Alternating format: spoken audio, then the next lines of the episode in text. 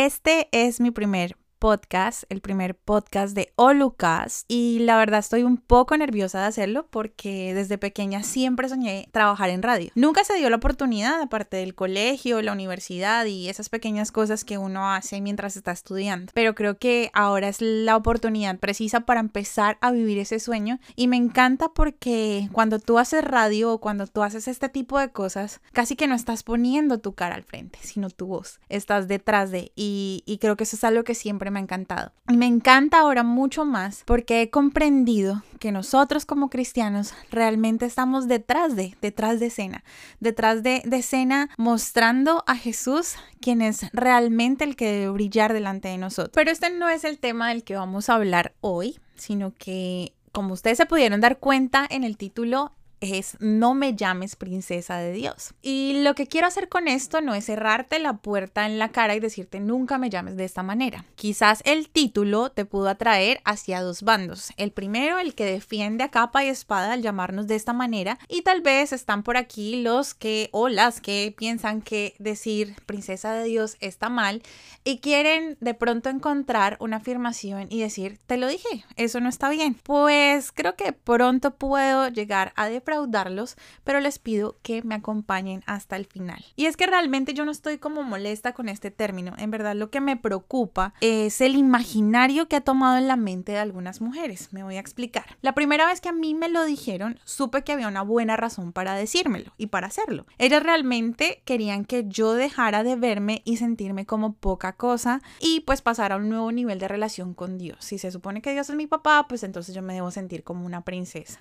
La verdad es que todo se complicó con el pasar del tiempo, porque esta figura que yo había alcanzado a tener en mi cabeza de, oiga, sí, si realmente yo creo en Dios, Dios es mi papá, Dios es el rey del universo, pues yo soy su princesa. El problema fue cuando empecé a encontrarme que lo que se estaba gestando en el imaginario de las personas, de las mujeres en general, del lugar donde yo estaba, era que ser princesa de Dios significaba modelarnos de alguna manera unas y otras a semejanza de las mujeres visibles que teníamos eh, en la iglesia, mujeres de la alabanza, pastoras, líderes, o sea, realmente lo que se estaba gestando en nuestras cabezas era que ser princesas de Dios resultaba de ser parecidas, de vestirnos parecido, de hablar parecido, de tener un lenguaje similar entre todas. Y realmente ahí me asusté un poco porque si bien todas estas mujeres son valiosas, ellas son únicas y si bien podían ser modelos de los que podíamos aprender, no era necesario copiarlas. Yo no sé si alguna vez te has sentido como un mosco en leche.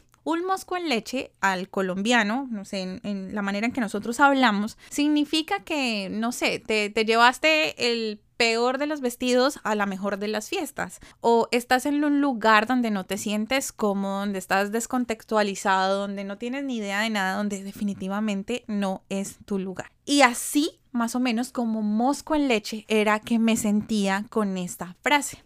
Era muy linda, pero definitivamente se estaba descontextualizando y más que liberarme y acercarme a Dios, me estaba alejando de Él y de mí. Yo me estaba convirtiendo en una copia más. Estaba viendo cómo mi manera de vestir, pensar, sentir, hablar era más parecida a, a, lo que estaban haciendo todos que lo que realmente era yo desde mi singularidad con Dios. Y resulta que cuando Dios nos creó a cada uno de nosotros, no dice en Génesis que nos creó a imagen y semejanza de la primera creación que fue Adán, o sea, del primer ser humano que fue Adán, sino que dice que Él nos hizo a su imagen y semejanza, a la de Él, a la de Dios, a la del mismo Dios creador del universo que contiene belleza, que tiene en sí mismo emociones y que en su gran creatividad puso en la tierra todo, absolutamente todo lo que vemos. Yo no sé si ustedes recuerdan una imagen muy interesante que hay en una película que se llama Intensamente, que cuando están alegría y tristeza buscando cómo regresar a, a ese centro de operaciones, por decirlo así, pasan en un lugar de la mente de, de, de Raleigh, creo que se llama ella. Y, y hay un chico que, que, repetidamente sale y sale, que es finalmente con el chico con el que logran llegar a ese, a ese lugar otra vez. Y es como de esa, de esa manera es que veo yo que, que estamos usando el término. Imagínense que estamos dentro de la mente de alguien y nos empezamos a reproducir todas exactamente iguales, como ese, ese personaje que salía ahí, ese chico que le gustaba Rally en, en, la película. Es exactamente lo que siento cuando, cuando escucho el término princesas de Dios dentro de ese imaginario colectivo de parecernos todas, de ser todas iguales. Y es que el punto acá es que si Dios nos creó y Dios es creativo e infinito, Él debió poner en cada una de nosotras algo único que nos distingue de las demás. Y en esa diversidad y comprendiendo lo distintas que somos, es que deberíamos celebrarnos y nombrarnos. Ahora bien, no quiero decir que esté mal este término. De hecho, a mí me gusta pensarme como princesa de Dios, pero no como las princesas de los cuentos y no por los vestidos, porque me sirvan eh, las personas que están a mi alrededor o por ser visible o porque me reconozcan por la posición que, en la que estoy. Me gusta pensarme así porque al creer en Cristo se supone que yo empiezo a ser llamada hija de Dios, hija del Rey del universo. Y ese Rey del universo no solo envió a Cristo a morir en la cruz por nosotros por amor, no solo permitió que Cristo resucitara al tercer día, sino que nos prometió que Él va a regresar. Y si Él va a regresar, y si yo soy hija de Dios, si soy coheredera junto con Él, si yo soy hija del Rey del universo, cuando venga Cristo por segunda vez, voy a gobernar la tierra junto con Él. Y esa posición de ser hijas de Dios, de ser princesas de Dios, cambia en mi cabeza y me muestra que es una posición de gobierno. Y no es un gobierno como el que nosotros estamos viendo, como el que nosotros vemos en, la idea de gobierno que tenemos en la tierra, un gobierno corrupto, un,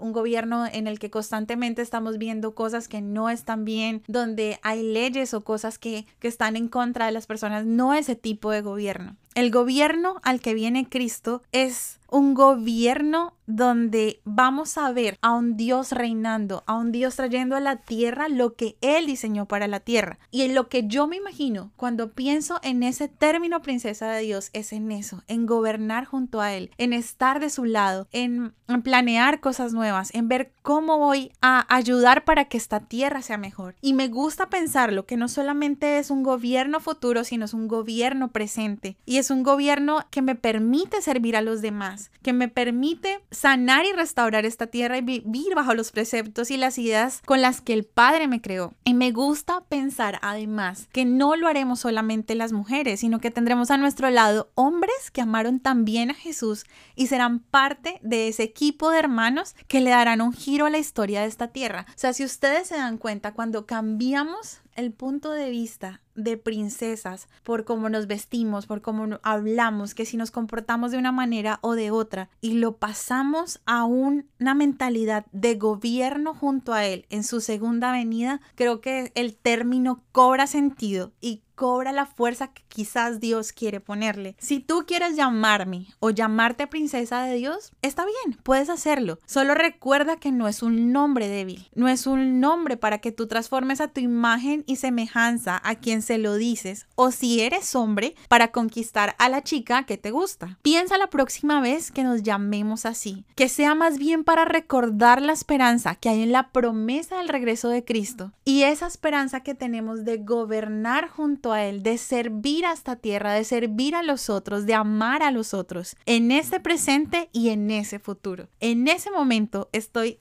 más que segura que el término princesa de Dios realmente va a cobrar sentido en nosotras. No es un término débil, es un término que Dios pone en nuestras manos al convertirnos en hijas de Dios al haber creído en Jesucristo. Espero que este primer podcast te haya gustado. Si te gusta, lo puedes compartir y nos veremos muy pronto. Me puedes seguir en las redes sociales, eh, Olufierro, allí nos vamos a encontrar, pero por ahora este va a ser el lugar y estoy muy emocionada. Por favor, envíame tus comentarios si quieres que hablemos de algún tema en especial, si te gustó, si no te gustó, qué podemos mejorar y muchas gracias por escuchar y Dios los bendiga.